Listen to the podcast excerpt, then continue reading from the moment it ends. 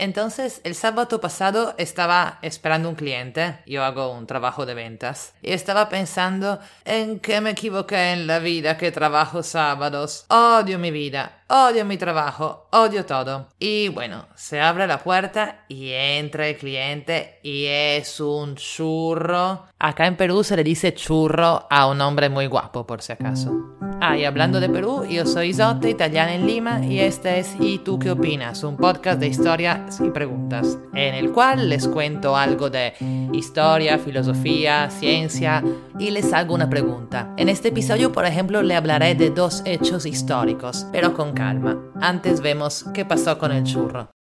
Como les decía, se abre la puerta y entra todo bronceaditos con su polo blanco que se le ve todo fit debajo del polo, unos tatus que salen solo un poco debajo de la manga, barbita, sonrisita, rico, rico, rico.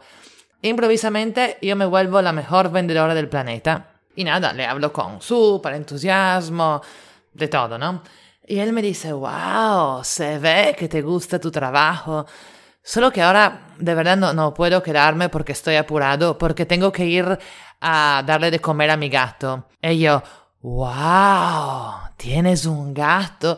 Yo amo los gatos. ¿Tienes una foto? Y bueno, quedamos que me iba a mandar una foto, ¿no? Así que nada, no compra lo que tenía que comprar, se quita y en la tarde me manda una foto de su gato, ¿no? Yo lo lleno de cumplidos y le digo que me muero de ganas de acariciarlo.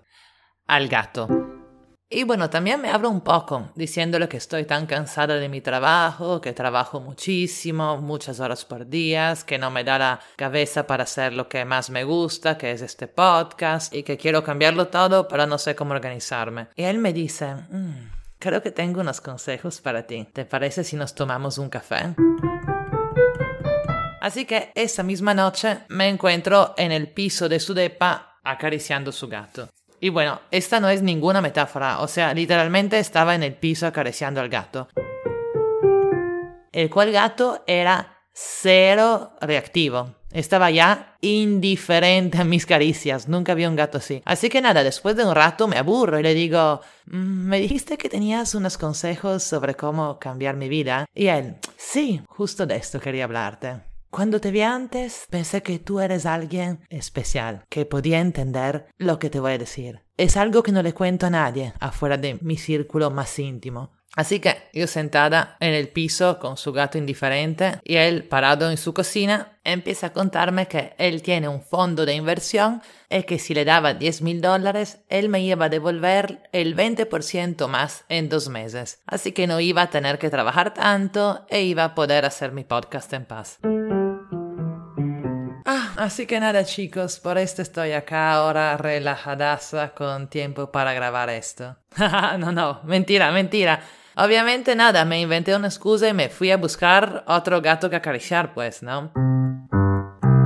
Sin embargo, esta experiencia me vino súper bien porque se conecta a otra historia que quería contarles, que no sé si la saben, que es la historia de Baggio y del mármol negro de Perú en 1996. Para lo que no saben, Roberto Baggio, o no sé, fácil ustedes le dicen Baggio, no sé cómo lo pronuncian acá. Bueno, en los 90 él era uno de los futbolistas más conocidos del mundo y el más querido en Italia. Y esto fue lo que le pasó. Se lo leo desde un periódico español que acabo de encontrar en internet. Es un periódico de la época. El jugador del Milan, Roberto Baggio, como informó ayer este diario, perdió la friolera de 600 millones de pesetas por culpa de una inversión fraudulenta en un inexistente negocio de mármol en Perú. Junto al futbolista del Milan han sido estafados el ex juventino Massimo Carrera y Mauro Zironelli del Venecia. La investigación abierta por la Fiscalía de Rimini en Italia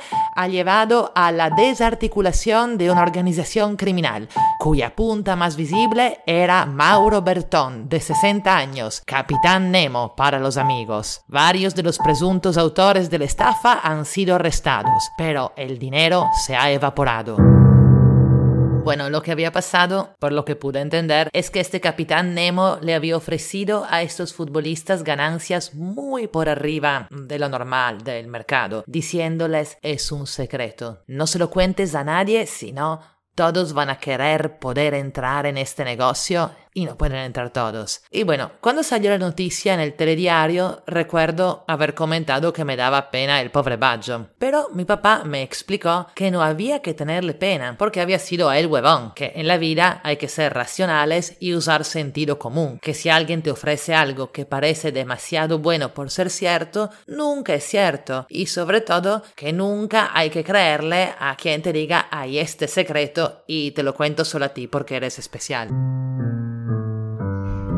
La cosa me fascinó tanto que desde ese entonces me apasionan las historias de estafa.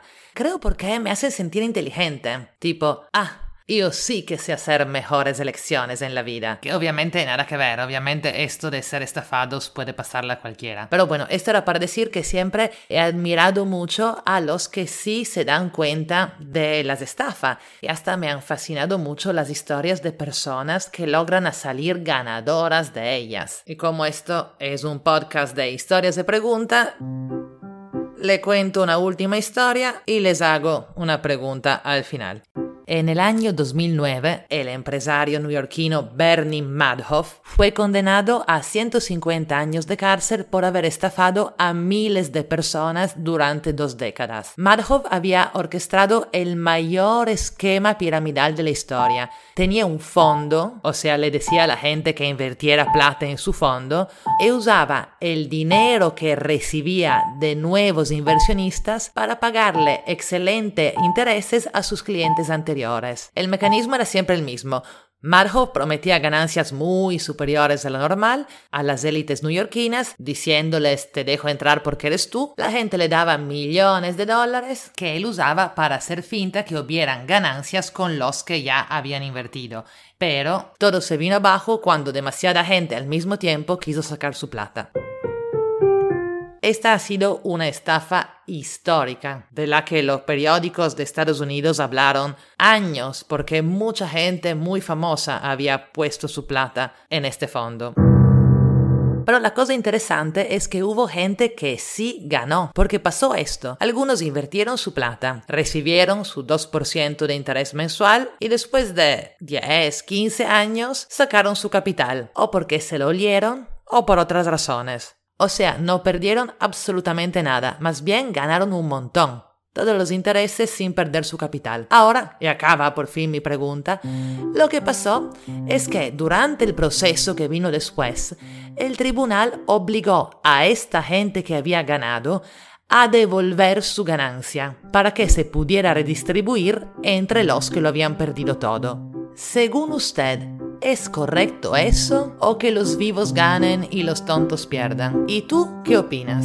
Yo tenía una opinión al respecto, pero al escribir esto la cambié, pero no se la voy a decir, porque esto es ¿y tú qué opinas? No es ¿y yo qué opino? O preferirían que les diga mi opinión. También díganme qué opinan sobre esto, si preferirían que les diga mi opinión. Quedo atenta a sus comentarios, compartan este podcast con amigos que hacen inversiones tontas para que aprendan o con amigos que tengan una chamba para ofrecerme donde trabaje menos y gane más, o con amigos que tienen gatos para acariciarlos. Y por favor, si estás escuchando esto en Instagram o Facebook, suscríbete en vez en Spotify escribiendo y tú qué opinas podcast en el buscador o dándole clic a un link que tiene que estar por allá en la página donde estás o también en YouTube siempre escribiendo y tú qué opinas podcast o en Apple Podcast o donde sea que tú puedas darte cuenta que salió un nuevo episodio sin que yo tenga que pagarle a Zuckerberg. Y muchos abrazos y hasta pronto espero. Besos.